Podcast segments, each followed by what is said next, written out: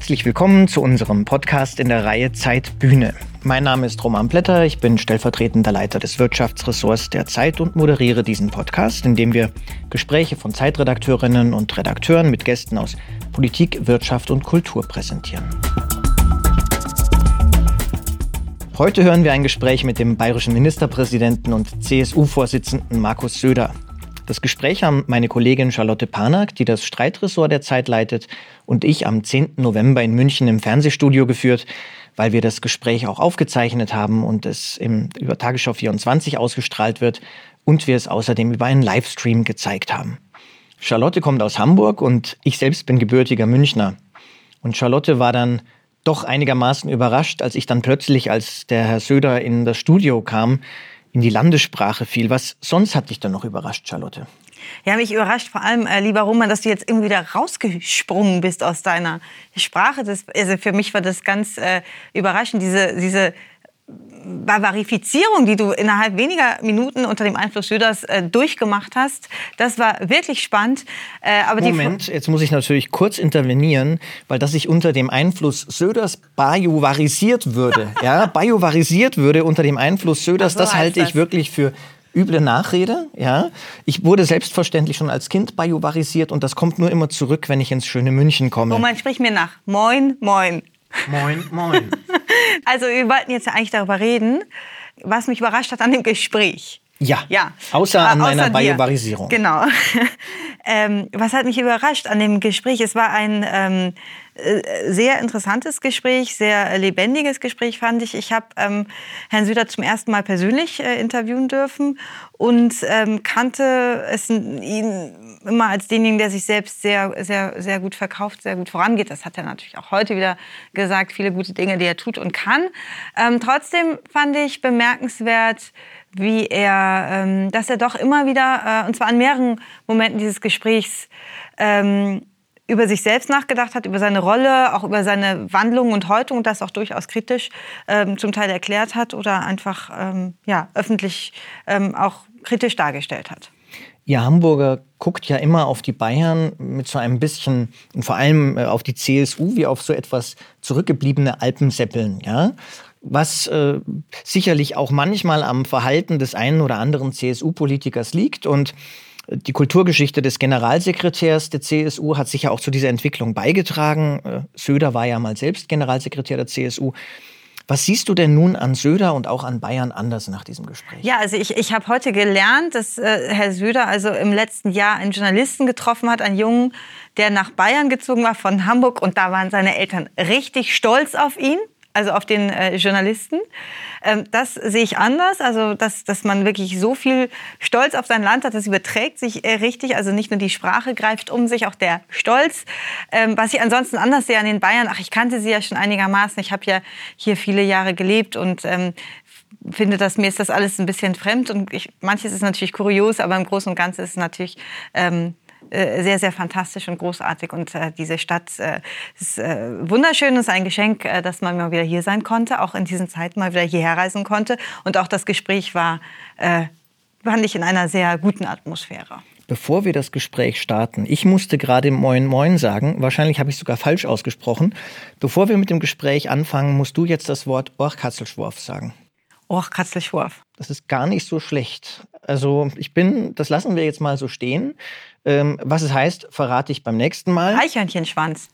Auch das ist korrekt. Tja, dann bin ich, dann, dann bin ich hiermit geschlagen. Äh, hätte fast Moin Moin gesagt, sag aber, liebe Zuhörerinnen Servus. und Zuhörer, Bevor wir nun zu viel verraten und äh, uns hier jetzt in Bajuvarismen erschöpfen, wünsche ich Ihnen ganz viel Freude bei Eine Stunde Zeit mit Markus Söder.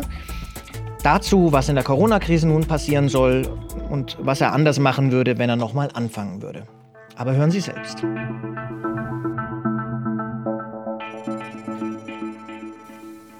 Guten Abend, liebe Zuschauerinnen und Zuschauer von Zeit und Zeit Online zu Eine Stunde Zeit mit Markus Söder. Mein Name ist Roman Plätter, ich bin stellvertretender Leiter des Wirtschaftsressorts der Zeit und zusammen mit meiner Kollegin Charlotte Panak, die das Streitressort der Zeit leitet, begrüßen wir heute den bayerischen Ministerpräsidenten und CSU-Chef Markus Söder. Guten Abend, Herr Söder. Schönen guten Abend, freue mich. Äh, Sie zu Hause haben die Möglichkeit, während dieser Sendung über Zeit Online Fragen einzureichen, die wir am Ende der Sendung unserem Gast dann in äh, einer Auswahl noch stellen werden.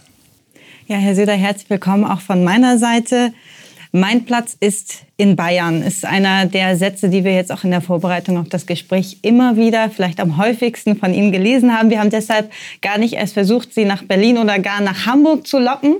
Äh, dabei wäre das äh, momentan gar nicht äh, so schwer gewesen äh, wie sonst vielleicht. Äh, wir haben äh, bei unseren Vorbereitungen ähm, gemerkt, wenn wir vor Ihnen gesprochen haben, ähm, da waren wir fast überrascht, wie viele Menschen sich ein bisschen damit quälten, dass sie sie Markus Söder gar nicht mehr so richtig schlimm finden konnten, die CSU. Das, das war alles gar, gar nicht mehr so richtig schlimm wie früher. Und dazu passt, dass Sie aktuellen Umfragen zufolge plötzlich einer der beliebtesten Politiker im Land sind. Sie sind bekannt als äh, wandelbarer Geist in diesem Fall. Wie ist es? Haben Sie sich verändert oder die Menschen in Deutschland? Also ich glaube, dass die Gesellschaft sich sehr verändert hat und ich selber habe ähm, eigentlich auch mit dem Amt und mit der Zeit im Amt gemerkt, was sich erst alles verändert hat. Bei uns war es ja so, wir hatten im Jahr 2018, ich wurde ja Ministerpräsident im Jahr 2018, ähm, eigentlich mit der kürzesten Vorbereitungszeit. Noch nie kam jemand so kurz ins Amt, ein halbes Jahr vor der Wahl, nach einem sehr langen, ich sag's mal, innerparteilich intensiven Diskurs in der CSU, sage ich mal. Und das hat ein bisschen dazu geführt, und das muss man auch sehr aufpassen, jetzt auch bei anderen Parteien, wenn man sehr lange nur auf innerparteiliche ähm, Themen fokussiert ist. Also wie kann man die Mitglieder überzeugen? Da muss man aufpassen, dass man dabei nicht den gesellschaftlichen Anschluss außer Acht lässt. Und ein bisschen war es im Jahr 2018. Ich bin also gestartet dann in das Amt und habe so gedacht, ähm, eigentlich so ein bisschen CSU-Politik zu machen, auch wie man sie klassisch kennt. Und mir ist dann im Laufe dieses Wahljahres sehr dramatisch vor Augen geführt worden, dass sich die Menschen, äh, auch eine neue Generation, ganz andere Dinge erwarten. Und äh, das war so ein bisschen fast im Jahr 2018 wie so eine politische Nahtoderfahrung, kann ich sagen.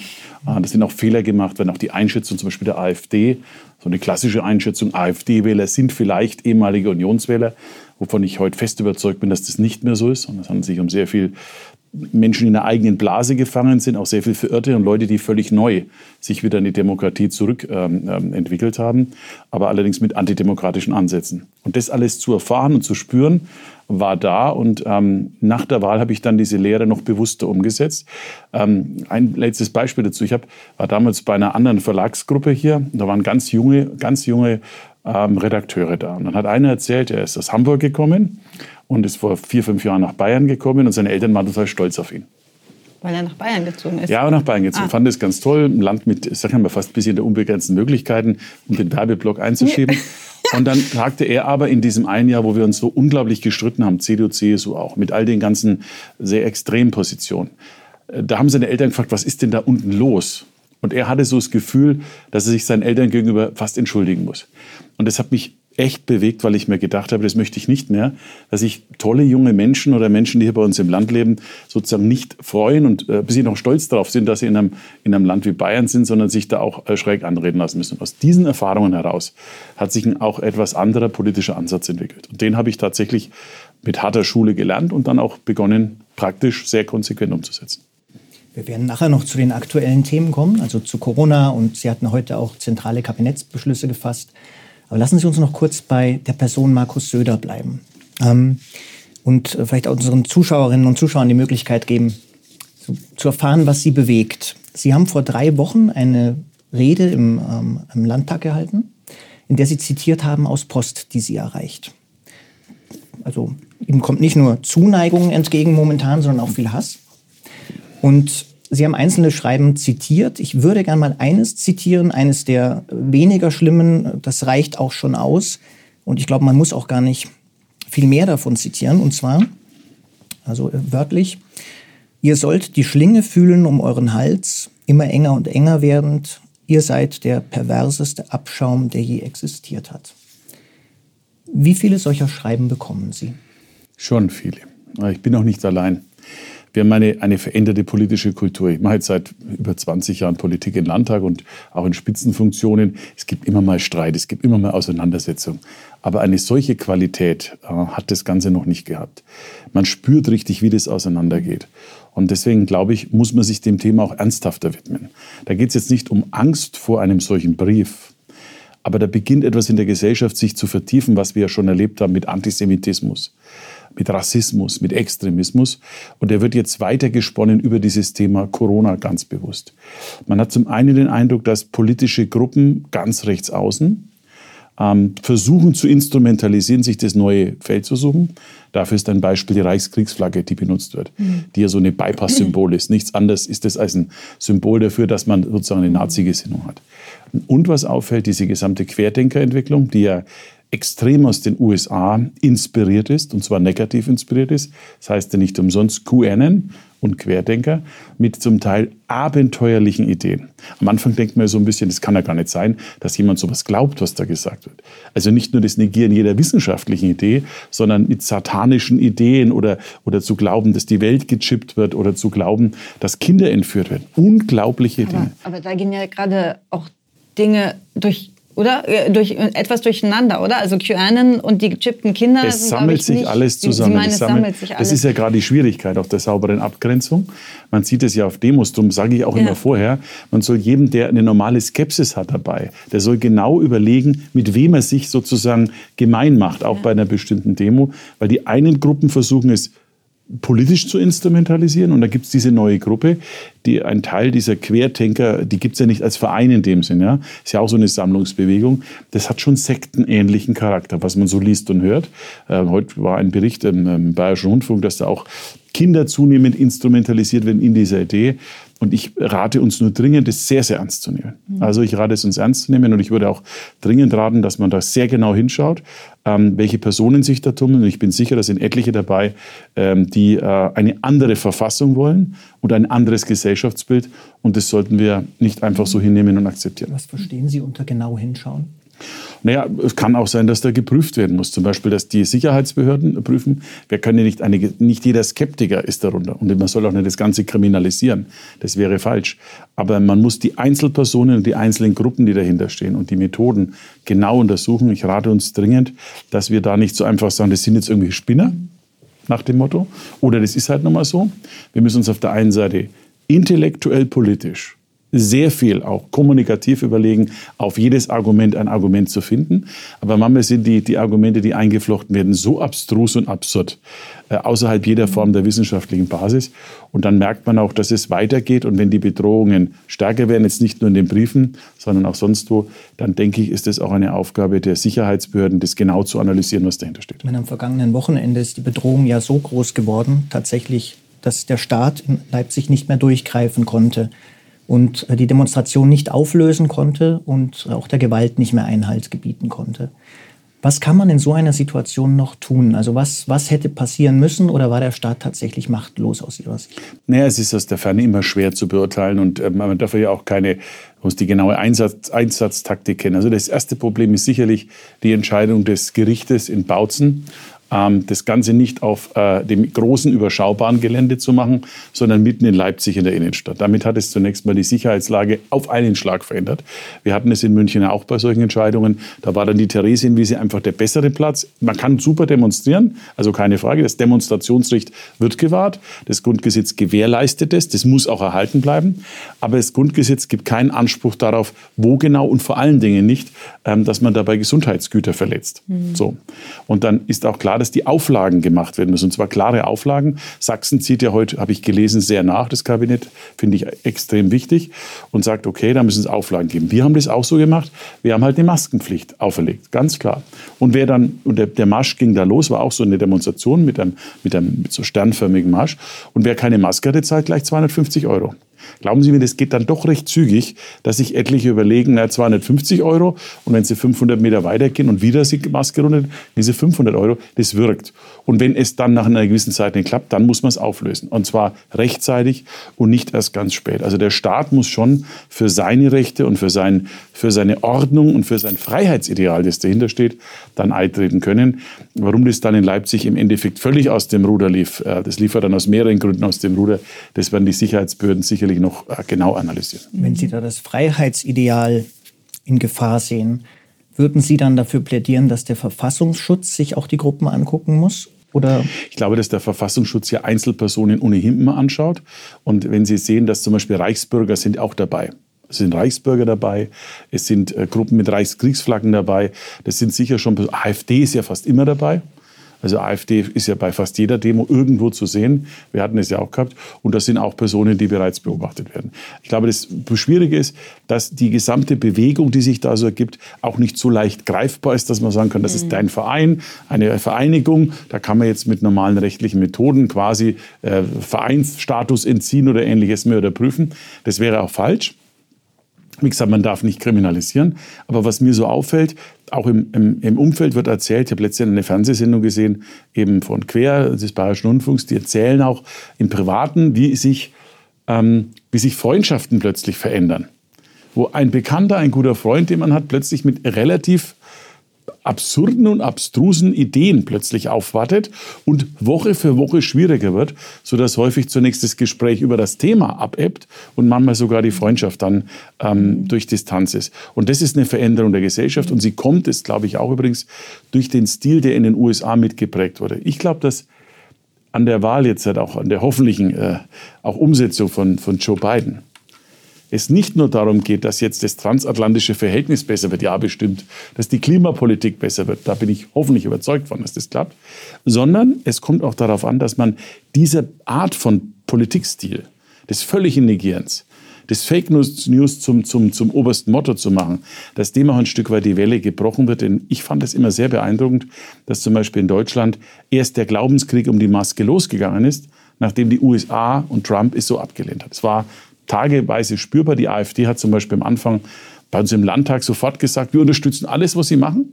Und aber einem bestimmten Punkt war genau das Gegenteil der Fall mhm. mit all den entsprechenden Äußerungen. Ich weiß nicht, ob ich da überall folgen könnte. Jetzt gerade bei der Maske würde mir einfallen, dass es einfach auch äh, über Wochen, äh, über Tage und Wochen ja eine Diskussion darüber gab und einfach eine große Unklarheit hilft, die jetzt schadet sie wohl äh, vielleicht eher und dass gerade dieses Hin und Her wahrscheinlich auch viele Menschen ratlos zurücklässt, vielleicht skeptisch. Und das wäre nämlich auch meine Frage an Sie gewesen. Sie haben vorhin uns eben äh, unter anderem darüber gesprochen, äh, dass äh, Freundschaften abebben, äh, weil der eine mit abstrusen oder absurden Ideen äh, ankommt. Aber dazwischen gibt es ja auch noch die, da gibt es ja Nuancen, würde ich sagen. Also absolut, ich absolut. würde immer sagen, nicht jeder, der die Maßnahmen, der selbst äh, nach dem ganzen Hin und Her, was es anfangs gab, sich nicht sicher ist, was ist denn jetzt mit der Maske, welche dieser vielen geäußerten Meinungen überzeugt mich, welche der Maßnahmen, im einen Land ist das erlaubt, im anderen ist dies verboten. Ja?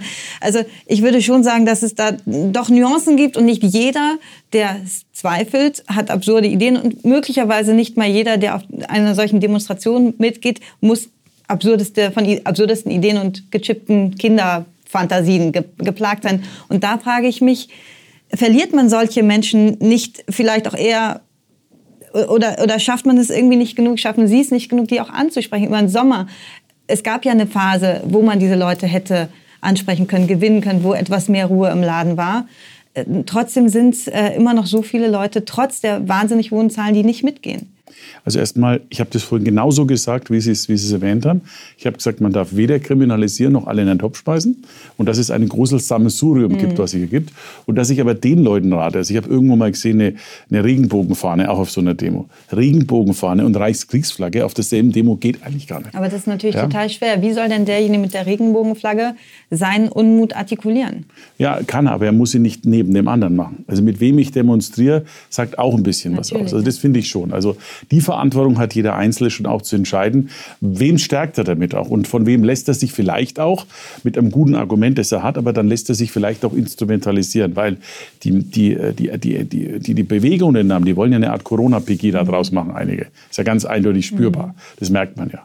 Und, und auch ein Teil der Argumente ist, das sind übrigens dieselben Weltverschwörungsargumente, die gegen den Klimawandel angeführt werden. Also die Argumente und Argumentationsmuster gegen wissenschaftliche ähm, Erkenntnisse, die sind überall gleich. Übrigens in der Welt und auch bei uns. Das ist auch nicht speziell deutsch, mhm. das ist ein internationales Phänomen. Erster Punkt. Der zweite Punkt, ich tue mich jetzt relativ leicht. Ich habe seit Monaten davor gewarnt. Ich habe immer wieder gesagt, Achtung, es kann eine zweite Welle kommen. Nein, zweite Welle kann doch nie passieren. Ich habe davor gewarnt, dass dem Urlaub es erhebliche Probleme geben kann, auch mit vielen Familienheimkehrern. Nee, das glauben wir nicht. Wir haben immer gesagt, bitte Leichtsinn könnte schwierig sein. Nein, überhaupt nicht. Die Eigenverantwortung zählt. Und äh, das war ja, war ja zum Teil auch äh, ganz spannend. Die Kanzlerin wurde ja auch aus fast schon ein bisschen belächelt, wenn sie sagt, na 19.000 Infektionen, wenn wir nicht aufpassen bis Dezember. Und dann hat man es noch im Oktober gehabt. Mhm. Also alle Prognosen, leider die schwierigen, haben sich äh, bestätigt und Sie haben recht, es haben viele einzelne Sachen gesagt, die aber von den Wissenschaftsinstitutionen dann wieder widerlegt wurden. Das ist ein bisschen das Problem. Wenn zum Beispiel sehr beeindruckend, wenn Max Planck, Helmholtz, Leibniz, also all die großen Gesellschaften, Fraunhofer, Deutsche Forschungsgemeinschaft, ein knallhartes Statement abgeben über Gefahr, die Ernsthaftigkeit, die Prognose und die Maßnahmen, die getroffen werden. Das findet aber in den Medien einen kleineren Ansatz als Einzelne, die dann äh, sich entsprechend äußern. Und Sie haben recht. Deswegen mache ich auch die heutige Sendung unter anderem äh, und mache ich auch generell. Jeden Tag versuche ich zu kommunizieren, wo es geht, um aufzuklären, Verständnis zu werben für die Argumente. Nur am Ende gilt eines schon. In so einer Zeit, wie wir sie jetzt haben, müssen wir am Ende auch das tun, von dem wir überzeugt sind, dass es richtig mhm. ist. Also wir können nicht nur demoskopisch äh, äh, danach gehen, was kommt jetzt besser oder schlechter an. Mhm. Wir spüren in der Tat eine andere Situation als im Frühjahr, teile das voll. Allerdings auch wiederum nicht eins zu eins, dass die Bevölkerung gespalten ist, sondern es sieht so aus, die Hälfte ungefähr, sage ich mal, findet das alles jetzt angemessen. 20, 25 Prozent, vielleicht 28 Prozent sind sehr skeptisch. Und auch wieder 20 bis 30 Prozent sagen, das reicht alles niemals aus, es muss mehr passieren. Mhm. Und in dieser emotionalen Gefühlslage sind wir. Darum hoffe ich sehr, dass dieser milde Lockdown, den wir haben, das ist nämlich ein milder Lockdown, im internationalen und auch im, im Jahresvergleich, dass er dann am Ende wirkt. Denn wenn er nicht wirkt, dann stehen wir vor, sagen wir mal, anderen noch Akzeptanzherausforderungen, ähm, äh, die wir dann zu bewältigen hätten. Was würden Sie dann sagen, so nach neun Monaten, was Sie falsch gemacht haben und jetzt anders machen würden? Ich würde sagen, dass in Deutschland eigentlich wenig, ja, ich sage, wir, wir alle haben ja ungefähr das Gleiche gemacht. Es ist ja nicht so, wie das immer rüberkommt, dass eine oder einer besonders viel oder wenig gemacht hat. Die, die Dynamik und das Tempo der Entscheidungen hat sich immer aus der Dynamik und dem Tempo der Infektionslage ergeben. Heute ist ja so, dass wir nicht mehr einsam allein sind Bayern mit der Infektion. Wir waren ja zu Beginn nahezu, da war zwar in Heinsberg äh, eine, eine, ein hoher Infektionsherd, aber im Grunde genommen waren wir damals auch aus Österreich extrem betroffen. Deswegen war es damals auch so, dass ich gesagt habe, wenn ich sehe, wie die Infektionszahlen springen und damals, weil wir noch keine Maske hatten, noch keine Hygienemaßnahmen hatten, äh, war es auch so, dass wir sehr schnell in den Bereich der Todesfälle gekommen sind was wir jetzt leider übrigens wieder erleben. Ab einem bestimmten Level an Infektionen geht es dann an. Und damit mussten wir entscheiden. Und ich habe dann mit, äh, mit dem Kabinett schnell entschieden, weil wenn man weiß, was kommt und wenn man weiß, was man tun kann dagegen und wenn man überzeugt ist, es könnte wirken, dann ähm, muss man es schneller machen, sonst ist es schuldhaftes Zögern. Das hatte auch Erfolg ähm, und hat auch gewirkt. So kann man es einfach sagen. Hat gewirkt und die anderen sind dann zum Teil nachgezogen, je nach Infektionsgeschehen. Aber es war bei mich nie eine Stilfrage oder eine Haltungsfrage, jemand macht es besser oder schlechter. Weil wenn woanders kaum Infektionen sind, dann kann man darüber reden, ob das verhältnismäßig ist. Dann haben wir alle gelernt. Wir haben zum Beispiel gelernt den Wert der Maske, Sie haben es angesprochen. Ähm, ich wundere mich deswegen, dass man heute darüber noch redet, weil am Anfang hätte man darüber diskutieren können. Aber heute gibt es kaum jemand, der sagt, die Maske bringt nichts. Ja, so. Äh, dann haben wir zum Beispiel auch die Hygienemaßnahmen verändert. Wir haben heute Intensivbetten mehr ausgebaut. Wir haben heute andere Materiallage. Wir hatten ja am Anfang überhaupt keine Masken, weil der chinesische Markt war zu. Das heißt, wir waren ja auch ziemlich schutzlos in der ganzen Aktion. Ich kann Ihnen sagen, das waren immer Momente. Am Morgen die, die Zahl der Infektionen und der neuen Todesfälle und am Abend die Liste des sozusagen fehlenden Materials im, im Materiallager. Es war wirklich eine unschöne Zeit. Und äh, da sind wir in vielen Dingen besser vorbereitet und deswegen haben wir uns zum Beispiel auch entschieden, Schule und Kita offen zu lassen, weil wir sehen, welche Folgen das hat.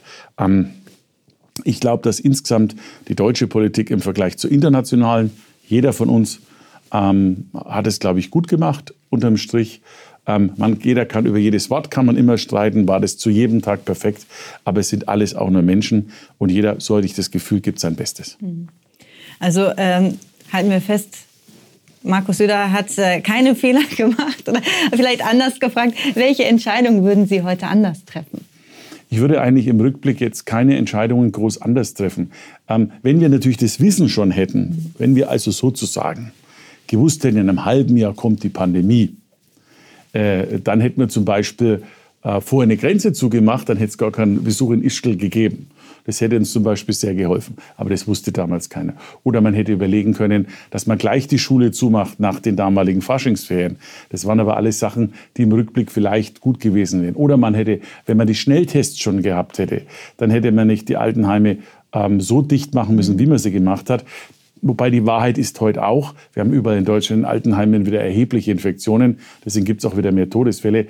Also Corona ist eine ganz, ein ganz fieses Virus. Wie erklären Sie einem ja. Gastwirt, der auch aufgrund durch Druck durch die Politik sehr viel investiert hat, wir sehen das ja in allen Städten, auch hier ja. in München, und der alles getan hat, Hygienekonzepte aufgesetzt hat, Umbauten finanziert hat, aus eigenen Geldern finanziert hat und der nun wieder dicht machen muss.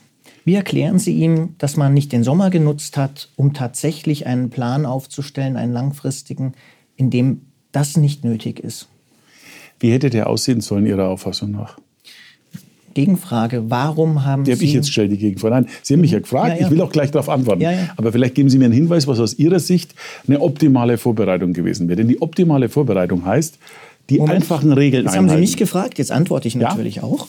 Ähm, und zwar, es ist tatsächlich so, es gibt jetzt diese Regel, es gibt jetzt diesen Teil-Lockdown oder Shutdown. Es gibt Hilfen für die Gastronomie, die aber noch nicht fließen, weil sie ganz offenkundig die Monate nicht genutzt haben, um eine Infrastruktur aufzubauen, um in diesem Fall die Hilfen sofort fließen lassen zu können, die 75 Prozent. Mhm. Weiß ich, das ist, also ehrlich gesagt ist das Argument jetzt ein bisschen dünn, weil wir reden ja nicht darum, wie das Geld schnell fließt, sondern es ging ja darum, wie man es verhindert. Also Fakt ist folgendes. Das gehört zusammen. Ja, aber das mhm. passiert. Da habe ich jetzt, also da machen wir jetzt die geringsten Sorgen, dass das Geld nicht fließt. Im Übrigen hört man aus der Gastronomie jetzt auch weniger kritische Stimmen, weil der Ausgleich, der da gemacht wird, ist extrem fair. Also das muss man wirklich sagen, denn keiner hätte in dem Monat jetzt, diesen Jahres 2020 im November, nur annähernd bei den Infektionen, die jetzt gerade stattfinden, auch beim Offenhalten der Gastronomie, einen Umsatz gemacht, wie er vergleichbar vor dem Jahr war. Allein wegen den Abstandsregeln. Ähm, aber zum eigentlichen Kern zurück. Ich glaube, die Sache ist ganz einfach. Wir haben davor gewarnt, dass man die einfachen Regeln verletzt. Und die einfachen Regeln waren Abstand halten, Maske und ähnliches mehr. Es haben sich unglaublich viele Leute nicht daran gehalten. Ich will keinen Generalvorwurf machen, ist halt einfach so, haben wir so gesehen. Und dadurch hat sich die Infektionen verändert. Es hat sich Stück für Stück ergeben. Jetzt sind wir in der Situation gewesen, dass das RKI sagt, sie können maximal 25 Prozent der Infektionen zuordnen. 75 Prozent ohne Möglichkeit zu sagen, auch die Gesundheitsämter, wo sie entstehen. Was heißt das? Das heißt, es gibt keinen unmittelbaren Beleg dafür, dass es in der Gaststätte passiert. Aber es gibt auch null Gegenbeweis, dass es da nicht passiert. Ähm, und deswegen ist es ganz einfach so, dann muss man überlegen, wenn die klare Empfehlung ist, all der großen Wissenschaftsinstitute, drei Viertel der Kontakte zu reduzieren, das ist ja die Vorgabe.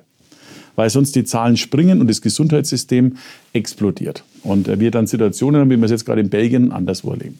Wir haben ja Anfragen aus anderen Ländern schon um Krankenhausbetten und ich, wir erleben auch jetzt, dass es in Deutschland beginnt voll zu laufen. So. Obwohl wir übrigens mehr Betten haben als im Frühjahr. Das, das darf man nicht vergessen. Mhm. Wir haben mehr Betten als im Frühjahr, trotzdem beginnt es jetzt voll zu laufen. Also Kontakte reduzieren wo? Wenn Sie sich politisch, politisch entscheiden, dass sie Schule und Kita offen lassen. Dafür gibt es, glaube ich, gute Gründe. Erstens, um den Wirtschaftsleben überhaupt aufrechtzuerhalten, weil es das Thema Betreuung für viele Eltern gibt, die im Beruf stehen, aber auch für die Kinder besser ist. Also wenn Sie eine der größten Kontaktmöglichkeiten erlauben, dann müssen Sie andere Kontakte reduzieren. Und das sind die genannten Bereiche. Das tut einem allen in der Seele weh. Gastronomie, Kultur haben Sie nicht erwähnt, glaube ich genauso. Weil bei, den, bei der Kultur geht es nicht nur ums Geld verdienen, da geht es ja auch um sehr viel um Identität, um Kreativität. Junge Künstler, die überhaupt am Sprung stehen und die ohnehin nicht so viel verdienen wie der ein oder andere in einer anderen Branche. Und deswegen, glaube ich, ist die Entscheidung die einzig mögliche. Sie ist viel milder als woanders. Und ähm, also ich stehe dazu, ich glaube, eine andere Alternative wäre entweder gewesen, alles zuzumachen. Das wollten wir aus bestimmten Gründen nicht auch wirtschaftliche Schäden, Schäden für Familien. Und deswegen glaube ich, ist das jetzt das Vertretbare. Es wird übrigens die Investitionen nützen, denn wir haben jetzt einen Lockdown gehabt vor über einem halben Jahr. Es ist ja nicht so, dass das jeden Monat kommt. Also es gibt ja das Argument, ist das dann in, in vier Wochen wieder? Stimmt ja nicht. Das war ein halbes Jahr, haben wir den Lockdown gehabt. Jetzt hoffen wir sehr, dass die jetzige Therapie wirkt. Man kann es noch nicht ganz absehen. Dass generell Lockdowns wirken, sehen wir gerade in den Berchtesgaden. Die haben sich fast halbiert in den letzten drei Wochen wieder mit der Inzidenzzahl. Das heißt, das Motto wirkt, das Konzept wirkt. Ob die Dosis, die wir jetzt machen, am Ende ausreicht, das ist die spannende Frage des November. Das wirklich, kann man das schon sagen, dass es wirkt? Denn in München zum Beispiel haben Sie jetzt ja eine höhere äh, sieben Tage Inzidenz als selbst in äh, Berlin.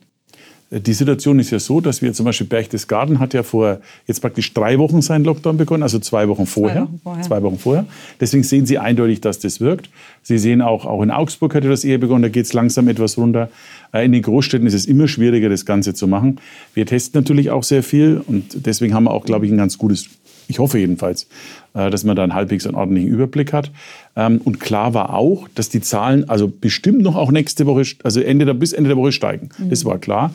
Denn das Problem ist ja immer, Sie brauchen mindestens zwei Wochen, um was zu sehen. Denn die, äh, die Zahl von heute quasi, ne? die heute ist in Bayern, waren wir wieder unter 3000. Also das war deutlich weniger, als wir noch vor, vor drei Tagen hatten. Aber das sind auch so Tagesdinge, äh, die kann, kann man nicht ernsthaft jetzt in, in, als Ergebnis sehen. Jedenfalls ist so die Erfahrung der letzten Monate gewesen.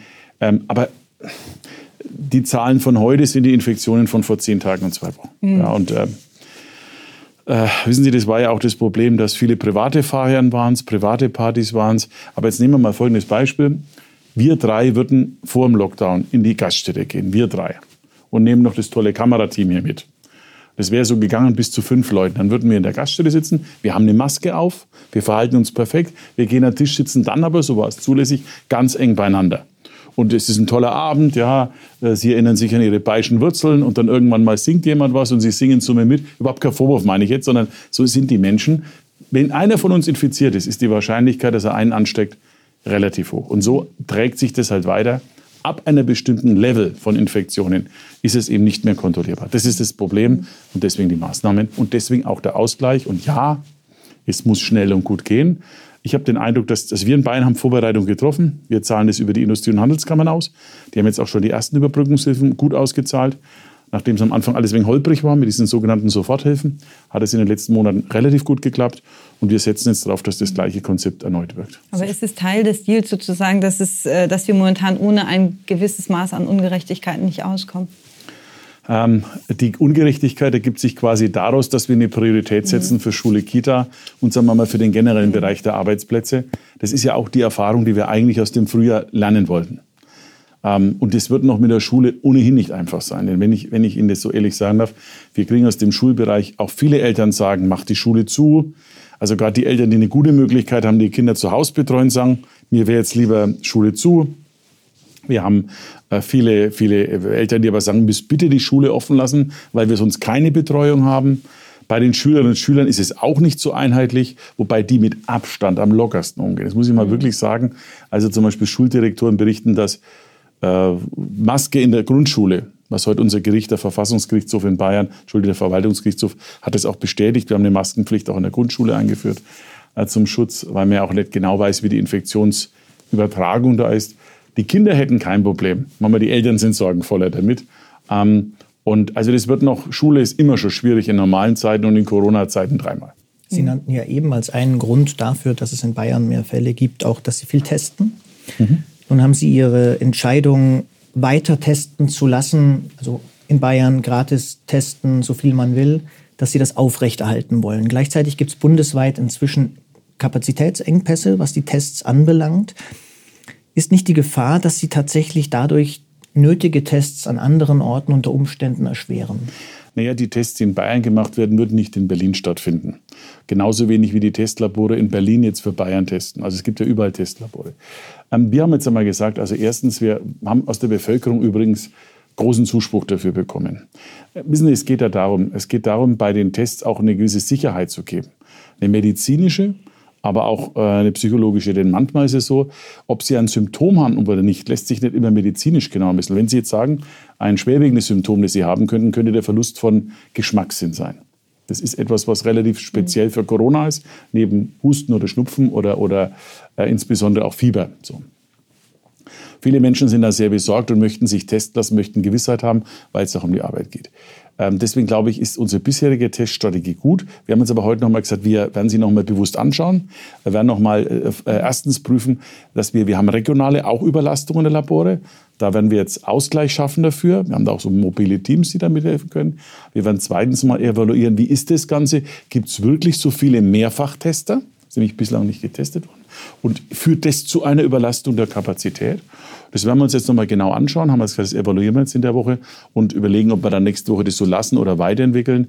Wobei eins ist so, das RKI hat jetzt ja gesagt, ihnen wäre am liebsten eine Woche zu Hause bleiben, so ungefähr, und zwei Symptome haben. Also wenn Sie mit einem Symptom, das sehr eindeutig ist, sich nicht mehr testen lassen dürfen, sondern zu Hause bleiben müssen, das führt, glaube ich, zu sehr viel Verunsicherung. Und weil wir auch sehr viel Schnelltests bestellt haben, benutzen wir jetzt und werden das jetzt ausbalancieren, für welche Bereiche die Schnelltests noch besser sind äh, und für welche Bereiche dann der PCR-Test ist. Ich glaube, das kann man ganz gut, das kann man ganz gut aufeinander abstimmen. Aber in der Tat, wir überprüfen es und evaluieren es ständig, weil es, glaube ich, auch sinnvoll ist. Ähm, Im Sommer war es noch ein bisschen auch anders, weil da dieses Urlaubsrisiko da war. Und wir wollten auch die Infektionen durch, durch den Urlaub reduzieren. Das ist auch gelungen, deswegen muss man das auch großzügiger machen.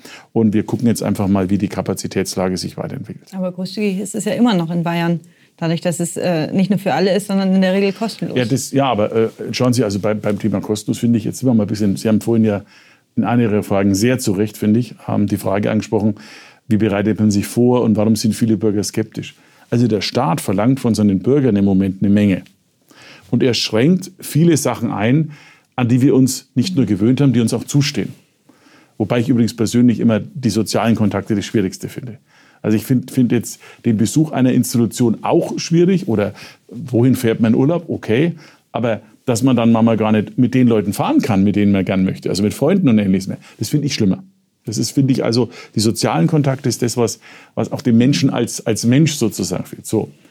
Und ähm, der Staat verlangt von uns allen was. Der Staat sagt, Achtung, Achtung, du musst die Regel einhalten. Der Staat sagt, das darfst du nicht. Das Einzige, was der Staat machen kann, ist zu testen oder mitzuhelfen. Mhm. Und da soll er dann auch noch 200 Euro für den Bürger verlangen. Also das ist für die Frage der Akzeptanz von Maßnahmen, könnte auch etwas schwierig sein. Und darum bleiben wir dabei, solange wir das finanziell stemmen können, ist es ein Angebot an die Bürger, mhm. dass sich auch jeder, der sich testet, dann auch den kostenlos bekommt. Aber wie gesagt, wir haben jetzt ein paar Mal gehört, manche testen sich dreimal am Tag. Glaube ich ehrlich gesagt nicht.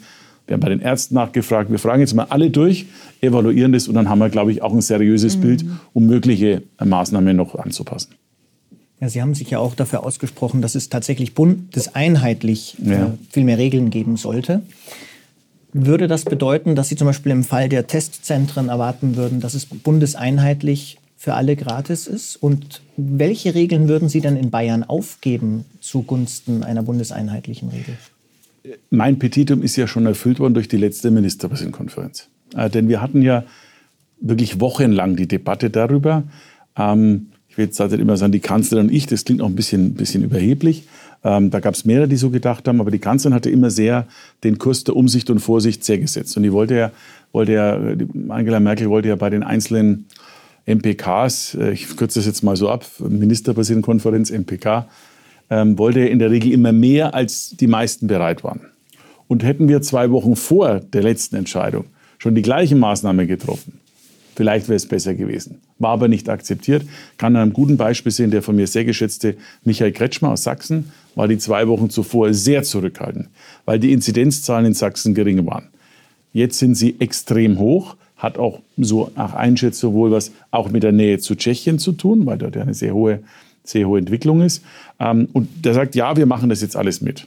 Oder auch der Kollege aus Sachsen-Anhalt, der sich, wie Sie sich vielleicht erinnern können, gegen jede Form von Bußgeld war bei Masken. Ich sage, jetzt mache ich mit.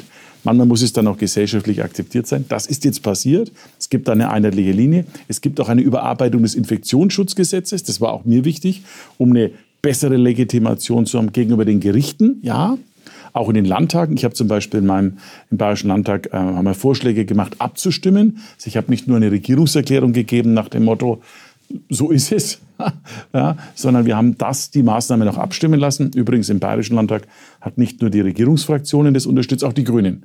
Also da äh, Grüne, Freie Wähler und natürlich die CSU haben äh, dem Konzept, das wir vorgeschlagen haben, jetzt zugestimmt, was ich sehr, sehr positiv finde, wenn ich das sagen darf. So, also wir haben das dann sehr breit aufgestellt und diese Breite meine ich ähm, an Einheitlichkeit, es tut gut.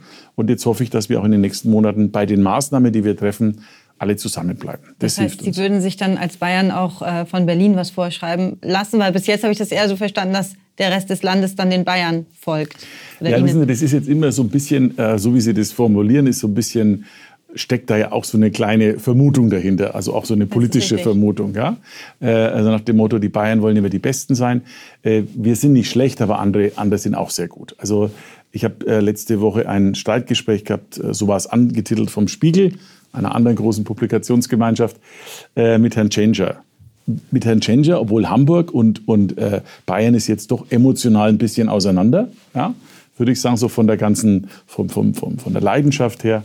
Ich kann mich noch mal erinnern, dass ich letztes Jahr, als es um die Frage, wer wird SPD-Vorsitzender geht, und wir haben ja schon immer die Hoffnung gehabt, dass Herr Scholz vielleicht gewinnt, weil wir gedacht haben, das wäre auch eine Idee. Habe ich, weiß ich noch, zu Herrn Tschentscher gesagt, warum kann der Olaf Scholz nicht mal leidenschaftlichere Reden halten? Da schaut er mich ganz entsetzt an und sagt, das ist der leidenschaftlichste Redner, den Hamburg je hatte. Ja, also und, ich kann äh, mir darunter jetzt auch nichts vorstellen, äh, muss ich als Hamburgerin sagen. Verstehen Sie, was ich meine? aber nee. sind, es gibt unterschiedliche Ansätze, ja. Aber ähm, es gibt aber vor allem auch unterschiedliche Betroffenheiten. Noch einmal, ich habe es auch zu Beginn schon gesagt, ich bin eigentlich im Großen und Ganzen sehr zufrieden gewesen über die Kollegialität. Ich fand es zum Beispiel, ein anderes Beispiel zu sehen, wirklich toll, dass Frau Schwesig mir zu Beginn der Pandemie, als wir am stärksten betroffen waren, angeboten hat, Betten zur Verfügung zu stellen. Habe ich nicht vergessen. Fand ich, fand ich damals in der Situation, haben wir dann Gott sei Dank nicht gebraucht, aber fand ich einfach toll. Und so gibt es viele, viele großartige Beispiele. Die Wahrheit ist aber auch, auch jeder hat zu Hause seine Diskussionen.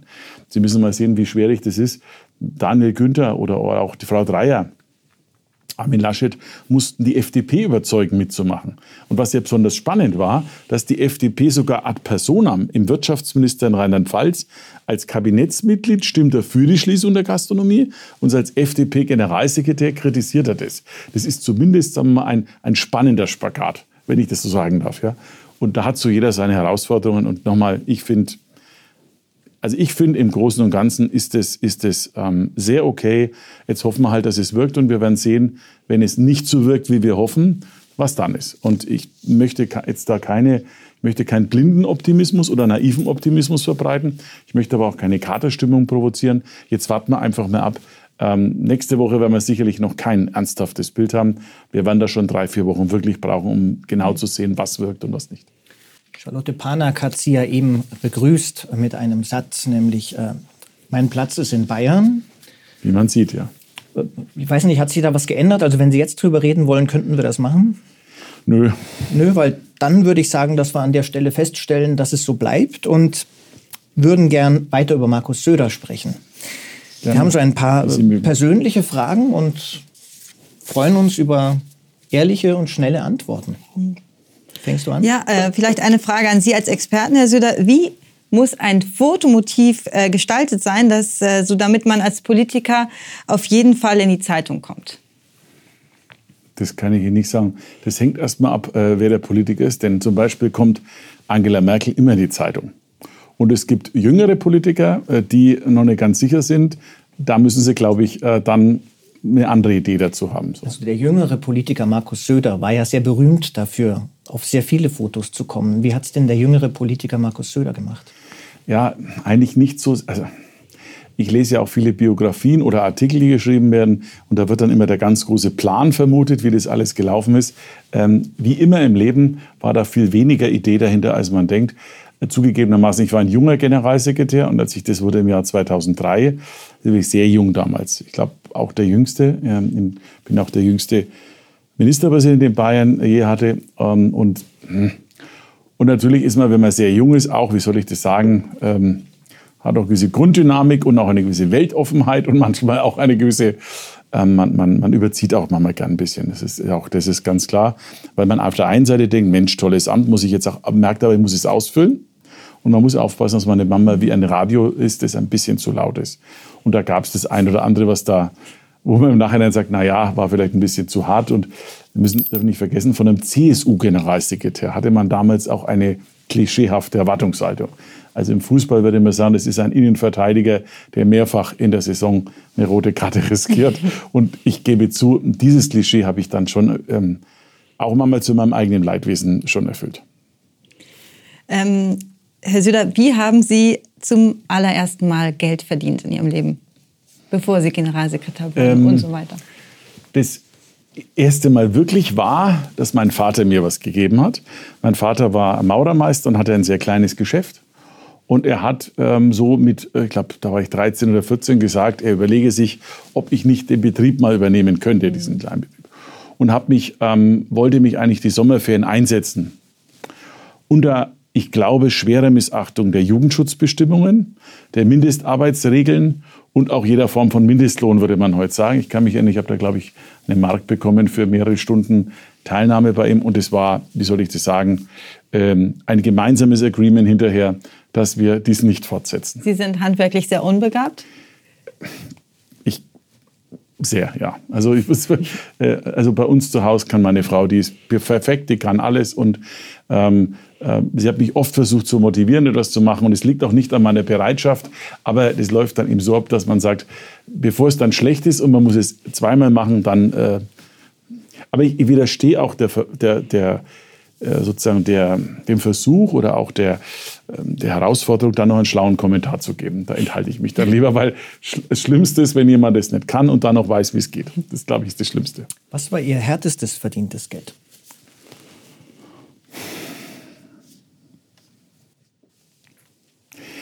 Wenn ich ehrlich bin, das Volontärsgehalt. Ähm, Beim Bayerischen Rundfunk. Ja, das war erstens, ähm, wie Volontäre so sind. Ich weiß nicht, was die Zeit so zahlt, aber der Bayerische Rundfunk damals war weniger großzügig, als man es bei Gebühren so äh, glauben darf. Und damals kam ich ja von München nach Nürnberg und man muss dazu sagen, das war auch relativ wenig dann. Und meine Eltern waren damals völlig entsetzt. Also meine Eltern waren total entsetzt, dass ich nach einem Jura-Examen äh, Assistent an der Universität war, wähnten sie mich an der juristischen Laufbahn. Ich hatte allerdings schon während meinem Studium ein, ein Stipendium bei der Konrad-Adenauer-Stiftung, ein Journalistenstipendium. Ich habe das eigentlich, wenn ich ehrlich bin, mehr so als, als, ja, als Idee, als Freude gehabt. Und bei mir reifte dann allerdings während der Assistentenzeit irgendwo die Vorstellung, mein Leben lang Verwaltungsrecht schien mir, schien mir irgendwie noch nicht die ganz große Erfüllung ja, schien mir nicht der innere Seelenvulkan, der da ausbrechen kann dabei. So, und dann habe ich mich, hatte eine Hospitanz noch vorher gemacht beim Bayerischen Rundfunk, habe mich um ein Volontariat beworben.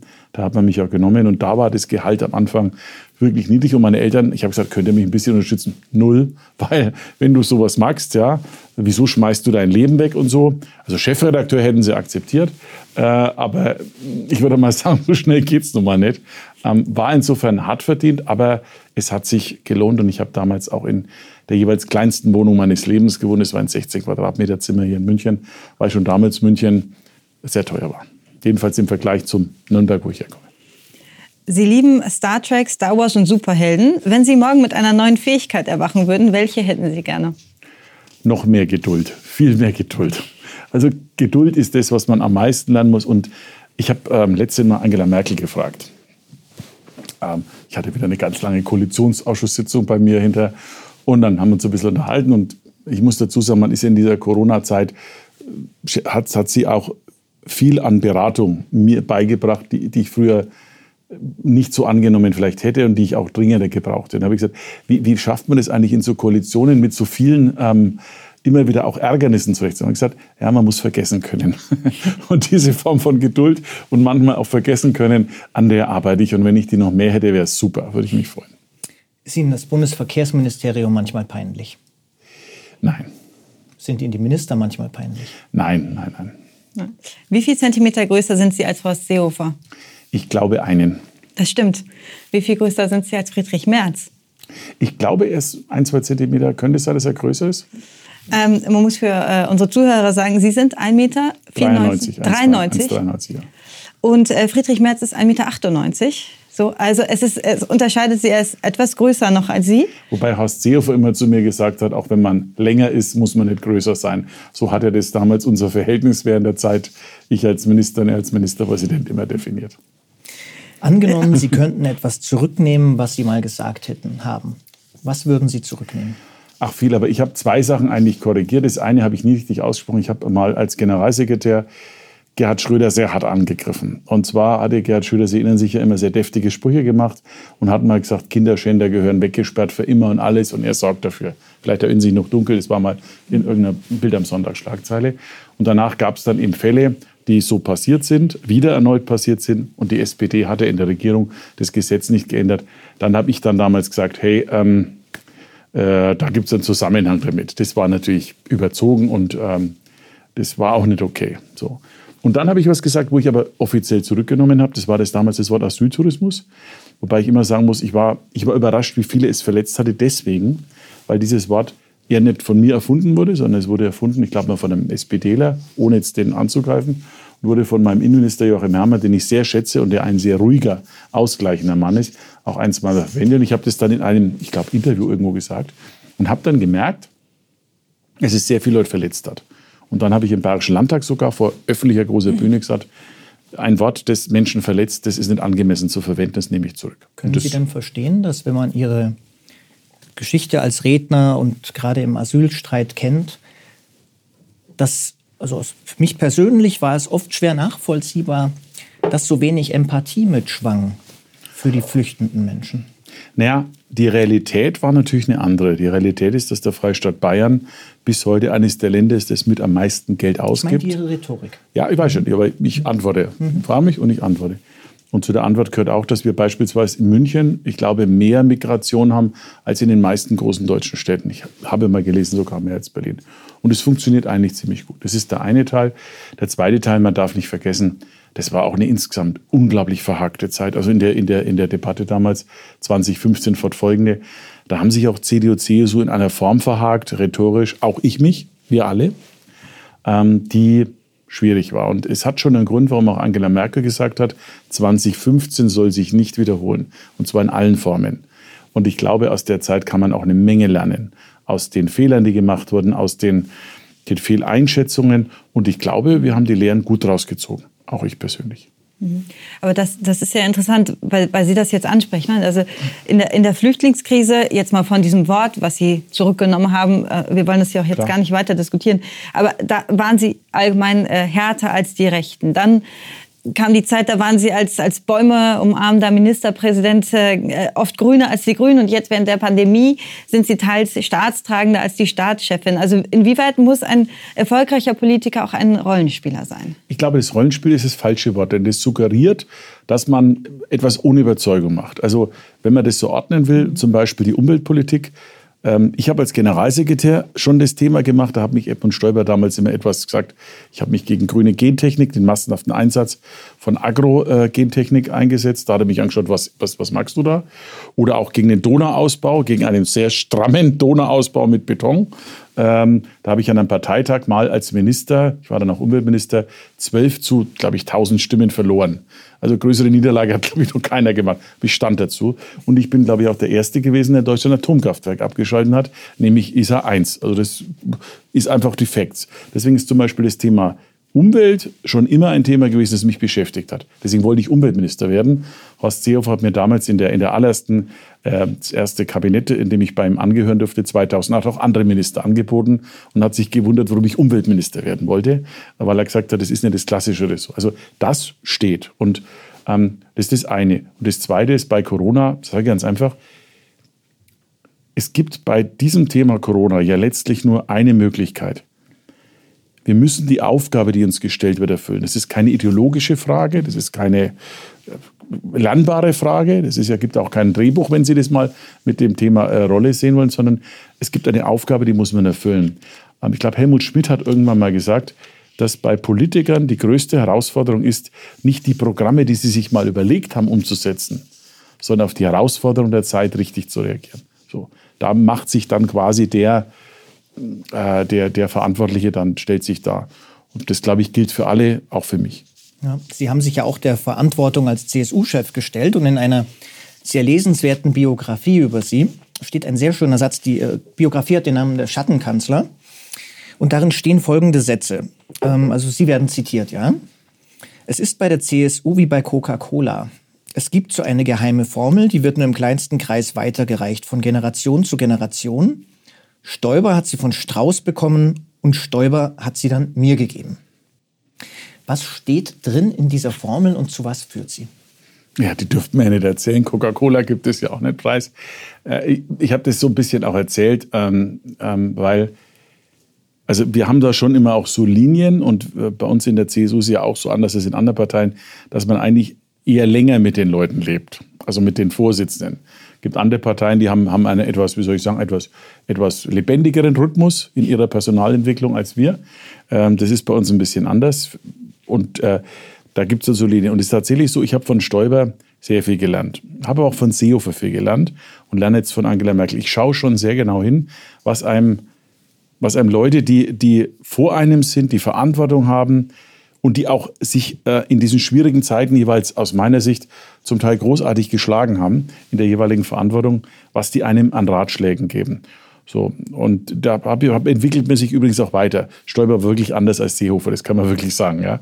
Aber man lernt dann immer von den jeweiligen auch Protagonisten. Und es war tatsächlich so, die Grundidee, was CSU ist, das Erfolgsgeheimnis, das habe ich dann schon sehr eingesogen. Allerdings muss ich sagen, so wie Stoiber es interpretieren musste neu, weil die Zeit von Stoiber war eine andere als von Strauß, muss ich das heute auch ganz anders machen. Ich bin der festen Überzeugung zum Beispiel, dass die Gesellschaft generell weiter ist als Parteien. Ich bin der festen Überzeugung, dass Parteien zeitlich in der gesellschaftlichen Entwicklung eher etwas zurück sind. Und deswegen haben wir Mama immer so zeitversetzte Entwicklungen, auch Koalitionen zeitversetzte, äh, die da sind. Zum Beispiel glaube ich, dass vor bei der letzten Bundestagswahl wäre ein Jamaika-Bündnis gesellschaftlich genau das Richtige gewesen. Ähm, es kam dann aus den bestimmten Gründen nicht zustande, die Sie kennen mit der FDP. Ich bin auch ganz sicher, dass das nächste Bündnis nächstes Jahr eine andere Konstellation haben wird als die jetzige. Weil die jetzige ist sozusagen von der Innovation und von der Zukunfts, äh, ist sie eigentlich, ist sie eigentlich, hat sie keine, keine ganz spannende ähm, Richtungsprägung mehr für die Zukunft. Die ist für das Corona ist jetzt, da habe ich große Koalition noch mal einen echten Schub bekommen, weil da ist sie perfekt. Auch Olaf Scholz, finde ich, arbeitet sehr, sehr gut als Finanzminister. Viele andere Kolleginnen und Kollegen der SPD, auch Frau Giffey, viele andere. Aber, ähm, aber da steckt nicht der gesellschaftliche Anspruch für eine Zukunftsvision dahinter. Und, ähm, und diese Idee auch sich zu erneuern, sich zu versuchen, treu zu bleiben, aber sich auch zu erneuern. Also Strauß hat, galt als Reformer. Die meisten glauben ja, Strauß war der ewig Gestrige. Strauß war, den hat man in jungen Jahren als jungen wilden Linken bezeichnet in der CSU, weil er städtisch war. Stoiber hat sehr viel Modernisierung gemacht. Und ich habe das, weil Sie das gesagt haben, man umarmt die Bäume. Wir haben letztes Jahr beim Klima- und Artenschutz machen wir einen weiten Weg nach vorne. Wir machen bei uns Pflicht für Photovoltaik auf Dächern zum Beispiel. Wir werden die Elektromobilität mehr fördern oder jedenfalls sehr viel fördern, will nicht sagen als andere. Bei Photovoltaikanlagen haben die Grünen im Bayerischen Landtag gefordert, sie wollen 60 Großanlagen. Wir haben jetzt beschlossen 200. Also da kommen sogar unsere Grünen nicht mehr hinterher zu sagen, was man anders machen sollte. Und das, glaube ich, ist, ist, ein, ist so eine Idee, wie man ein Land in die Zukunft bringt. Dazu gehört ja auch Ihre Idee, äh, unter anderem äh, des, äh, der Frauenquote äh, in Ihrer Partei. Diese einzuführen ist allerdings gescheitert. Da sind Sie gescheitert. Wer waren da Ihre größten Gegner und Gegnerinnen? Sie ist nicht komplett gescheitert, weil wir haben sie, wir haben sie auch weiterentwickelt, aber wir haben sie nicht so weit, wie ich es gerne gehabt hätte, gebe ich zu. Ja, die Partei war da vielleicht an dem Tag noch nicht ganz so, ganz so entschlossen, mhm. wie es ich war. Ich habe das dann ja nachgeholt im bayerischen Kabinett. Ich habe das erste Mal Parität eingeführt für CSU, äh, für CSU-Kabinettsmitglieder. Das hat es vorher nie gegeben. Das habe ich gemacht in der Geschichte der CSU. Ähm, ähm, bei Alfons Goppel und, glaube ich, Franz Strauß war es noch eine Ministerin dann. Äh, ich habe das dann jetzt mal auf Gleichstand gesetzt. Ich bin für die Frauenquote. Ich bin übrigens auch dafür, das sage ich sehr, sehr deutlich, dass wir bei den Gesetzen, die jetzt in Berlin gemacht werden, mit Vorständen, dass wir uns da jetzt nochmal einen Ruck geben und es dann auch vernünftig umsetzen. Weil das Argument, wir können nicht vorschreiben, ob in einem DAX-Vorstand eine Frau ist, also das finde ich ein, ein, so schwaches Argument. Es gibt hochqualifizierte äh, Männer und Frauen in unserem Land und genauso viele Frauen wie Männer, die diese Jobs locker machen können. Also das überzeugt mich nicht. Ich denke, wir müssen ein Signal setzen, weil es auch eine Vorbildfunktion für die vielen, vielen jungen Frauen in unserem Land hat. Wir, wir erleben doch, wenn ich heute Schulabschlussfeiern besucht habe vor Corona, großartige Abi-Reden von jungen Frauen. Das ist ein Riesenpotenzial für unser Land an Idee, an Kreativität, an Leistung.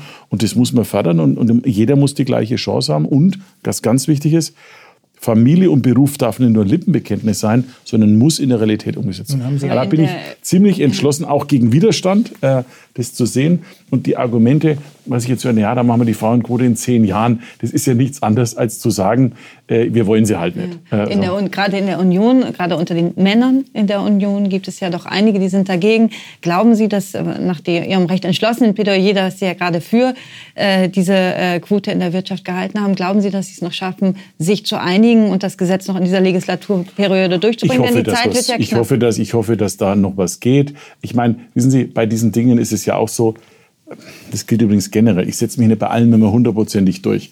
Und manchmal ist es auch dann so, dass dann auch Wohlbeine sagen, also Markus, du gehst immer so schnell voran, da ist jetzt mal, äh, da müssen wir jetzt noch mal eine, eine Schleife einlegen oder so. Ähm, aber das ändert nichts an der, an der Grundrichtung, die man hat. Ähm, ich habe die große Überzeugung, dass unser Land Modernisierung weiter braucht. Bayern, CSU, Deutschland, alle. Und diese Modernisierung muss man aber auch mit organisieren. Und man kann sie nicht erst dann machen, wenn es quasi gesellschaftlich eh schon alles klar ist, sondern manchmal muss Politik auch so einen Fingerzeig geben, in die Richtung wollen wir vorangehen. Und ähm, da bin ich jetzt übrigens auch sehr gespannt und hoffnungsvoll, was Amerika betrifft.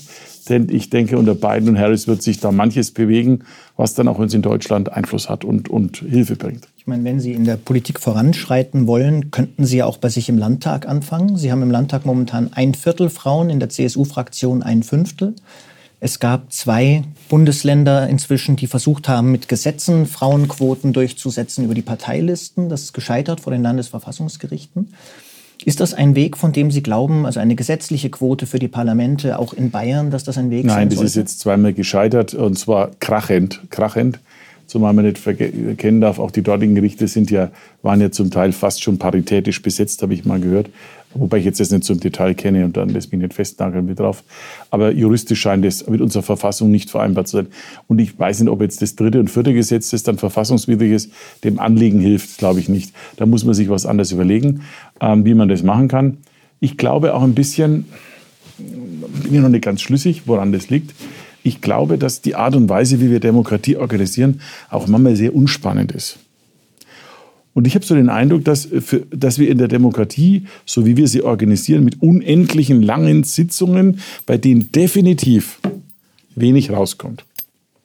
Also ich kenne sehr viele engagierte junge Frauen, die das toll managen, Beruf und Familie, und sagen mir, jetzt aber nochmal vier Stunden irgendwie zu reden und nichts zu sagen, passt gar nicht in meine, in meine Art, wie ich, mein, wie ich mein Leben und Zeit organisiere. Also deswegen glaube ich einfach, würde uns da auch mehr weibliches Management äh, helfen.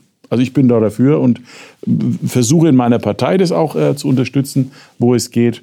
Ähm, aber ich gebe zu, das kommt nicht über Nacht. Wir müssen leider zum Schluss kommen, Herr Söder. Ähm, Jens Spahn hat vor einigen Monaten zu Beginn der Pandemie im Bundestag gesagt, wir werden viel einander verzeihen müssen. Haben wir noch zwei Fragen. Wofür müssen Sie dann mit Blick auf dieses Jahr um Verzeihung bitten? Ja, im Grunde genommen, dass wir unglaublich viele Einschränkungen machen dass wir den Bürgern viel zumuten. Wir tun es aber nicht, weil wir ihnen was Böses wollen, sondern weil wir eigentlich das hohe Schutzgut Leben voranbringen wollen. Was mich echt entsetzt in der ganzen Debatte ist, muss ich wirklich sagen, wenn ich dann so manche Kommentare sogar gelesen habe, ein, zwei, oder auch Politiker, die sagen, naja, Menschen müssen halt sterben, was soll's, ist halt nun mal so. Klar gehört der Tod zu unserer Existenz. Aber wer legt fest, welche, welche Todesfälle akzeptabel sind und welche nicht? Und deswegen, ja, wir haben für viele Einschränkungen gehabt, um auch das Leben weniger zu schützen oder die besonders bedroht sind. Aber da geht es weniger um Verzeihung bitten, als vielmehr um Verständnis werben. Wir wollten keinen den Spaß nehmen und vielleicht am meisten den jungen Leuten, wenn ich das sagen darf, weil wir den jungen Leuten schon ähm, mehr nehmen, finde ich, als jetzt meiner Generation. Die kommt mit so einem Lockdown, finde ich, leichter zurecht. Mhm. Bleibt halt zu Hause bei der Familie, ist auch nicht schlecht aber viele junge Leute, wo treffen sie sich, wie entwickeln sie sich, da glaube ich, da müssen wir uns noch genau überlegen, wie wir ihnen danach genauso gute oder noch bessere Perspektiven geben. Da wir einander viel verzeihen müssen, laut Jens Spahn noch umgekehrt die Frage, wer muss Sie um Verzeihung bitten? Gar keiner. Liebe Zuschauerinnen und Zuschauer, an dieser Stelle wollen wir beide unser Gespräch mit dem Ministerpräsidenten Markus Söder beenden. Aber bevor wir ihn verabschieden, möchten wir ihm noch Fragen stellen, die Sie uns während der Sendung eingereicht haben. Also ich bitte um Verständnis, dass wir uns beschränken müssen auf eine kleine Auswahl, aber nichtsdestotrotz würden wir die vorlesen und Sie antworten. Herr Söder, und die erste Frage unserer Leser ist, unter, unter welchen Umständen werden Sie sich für die Kanzlerkandidatur der Union bewerben? Mein Platz, mein Platz ist, in Bayern. Perfekt. Ja. Wir könnten ein System machen. Antworten Sie, stellen Sie Fragen und antworten Frage Sie gleich. stellen und ja. ich antworte. Nein. Ja. Ich, die nächste Frage lautet, wie viele Lockdowns wollen Sie bis zum Sommer noch verantworten? Ähm, wir hoffen eigentlich keinen mehr. Ähm, sieben Monate, ich habe es vorhin schon mal gesagt, war zwischen dem ersten und dem zweiten Lockdown. Jetzt haben wir noch eine andere Chance, also von der Zeitachse her. Äh, der Impfstoff, da ist jetzt schon viel Hoffnung dahinter. Man soll das jetzt nicht überziehen mit der Hoffnung, aber der Impfstoff könnte ja helfen, gerade dieses Risiko Lebensgefahr deutlich zu reduzieren. Und auch die Frage Überlastung des Gesundheitssystems deutlich zu reduzieren. Und darum finde ich gut, dass man so viel Impfstoff wie möglich ordert, die Impfzentren vorbereitet, eine Impfstrategie hat. Ich glaube, mit dem Impfen könnte es im nächsten Sommer entspannter werden. Aber wie gesagt, es ist eine Hoffnung und kein festes Versprechen oder Prognose.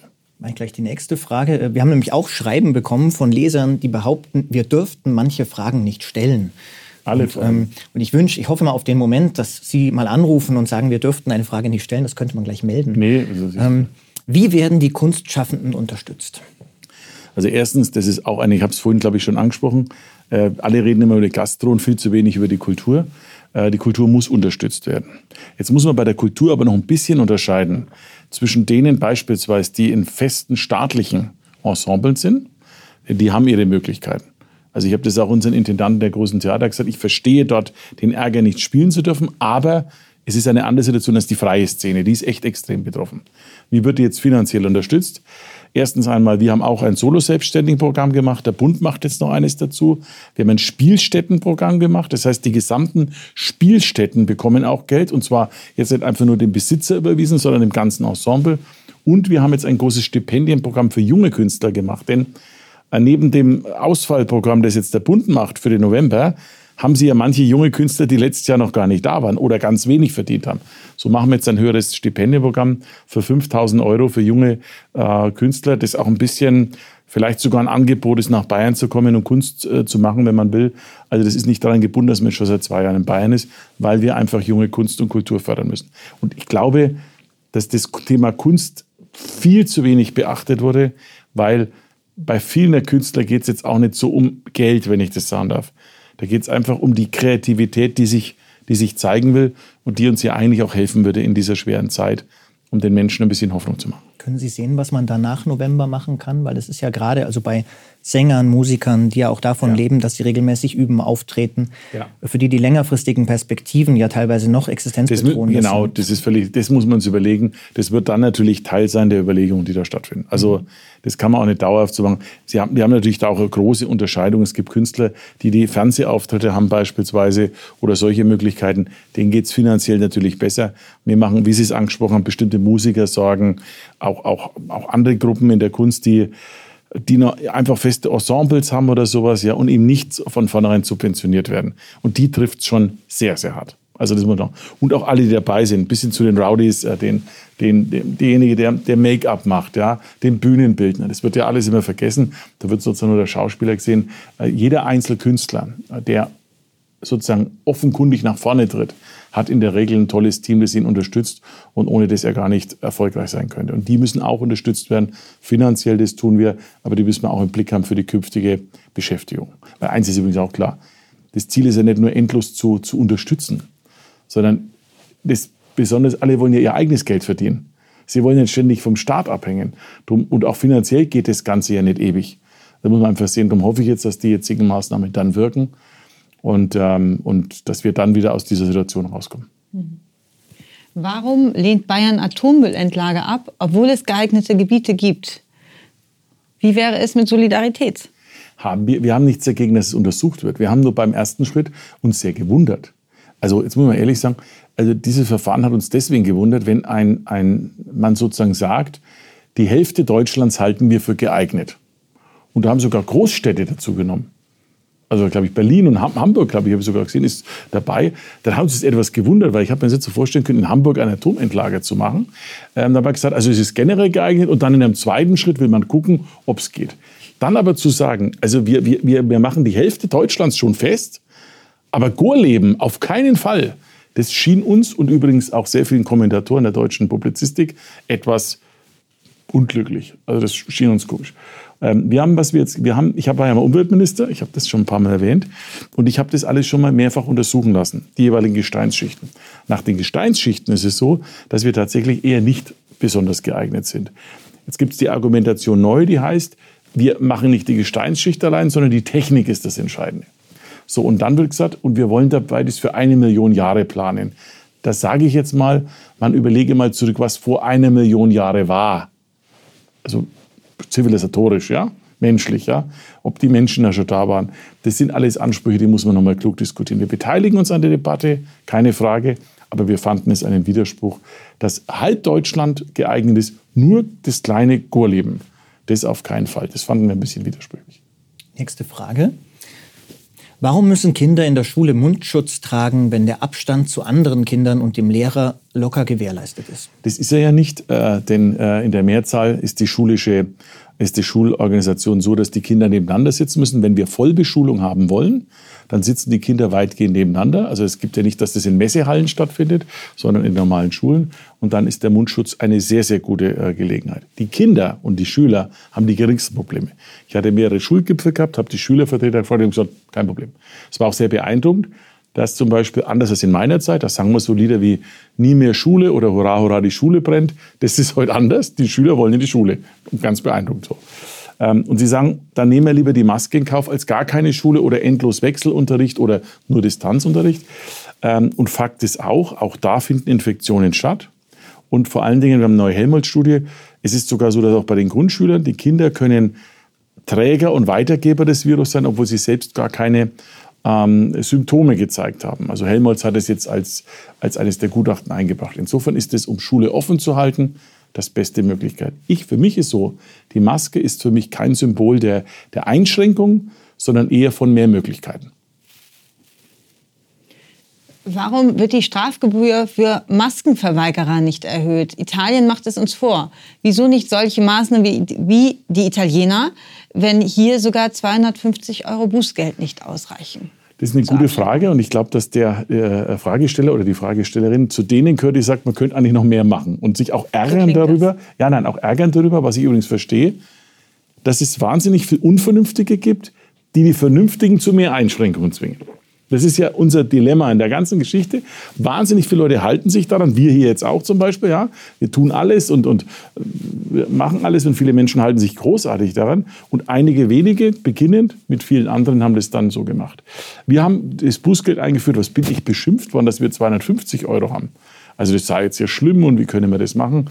Also wir haben 250 und dann 500. Ich glaube, das reicht jetzt mal, man muss es auch umsetzen. Und wir haben auch die Polizei gebeten, eben dann mit, äh, haben wir so gemacht, dass wir an bestimmten Tagen dann auch so einen richtigen Kontrolltag machen, so wie man es bei Radarfallen auch kennt. Das hat schon Wirkung. Also ich glaube, dass das vom Bußgeld her passt. Und wir haben uns halt auch entschieden, noch nicht die Maßnahmen zu machen, die woanders sind. Und die wollen wir auch nicht haben. Also äh, Österreich, Frankreich, Italien, Tschechien haben ja im Prinzip Ausgangsbeschränkungen, Holland. Ja, Sie können es übrigens auch ganz toll sehen an alle, die sagen, ja, das ist bei uns so besonders schlimm. Es ist eben nicht bei uns besonders schlimm, es ist woanders viel, viel härter. Israel hat jetzt einen sehr harten sechswöchigen Lockdown gemacht. Übrigens genau mit der Entwicklung. Die Zahlen sind dramatisch runtergegangen, die in äh, Israel dramatisch hoch waren. Also das Konzept und die Therapie wirkt. Am Ende ist die Frage, wie bei jeder Dosierung, die man hat. Schauen Sie, am Antibiotika kriegt man Mama, wenn man eine schwere, schwere Krankheit haben kann, Entzündung. Wenn Sie Antibiotikum verschrieben bekommen haben für eine Woche, Sie nehmen aber jeden Tag nur eine halbe Tablette und hören nach drei auf, könnte die Wirkung sinnlos sein. Deswegen ist aber nicht das Antibiotikum sinnlos, sondern die Frage ist, ob die Dosierung richtig angewendet war. Und vor der Frage, was die richtige Dosis war und wie lange sie war, das wird die spannende Frage sein am Ende. Herr Söder, vielen Dank äh, für das Gespräch und dass Sie sich die Zeit genommen haben. Liebe Zuschauerinnen und Zuschauer, wir freuen uns, dass Sie dabei waren. Wir müssen leider zum Ende kommen. Der Ministerpräsident hat einen Anschlusstermin und äh, haben ohnehin schon überzogen.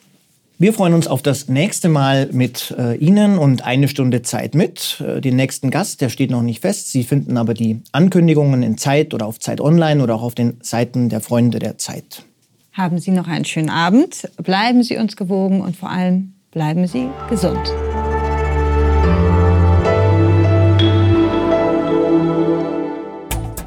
Das war der bayerische Ministerpräsident und CSU-Vorsitzende Markus Söder im Gespräch mit der Zeitredakteurin Charlotte Panak und mir am 10. November 2020 in München.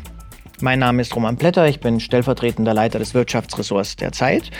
Weitere Gespräche von Charlotte Panak und mir sowie andere Interviews von Zeitredakteuren mit Gästen finden Sie unter zeit.de/zeitbühne. Ich freue mich auf das nächste Mal mit Ihnen und Zeitbühne Danke fürs Zuhören, bleiben Sie uns gewogen und vor allem bleiben Sie gesund.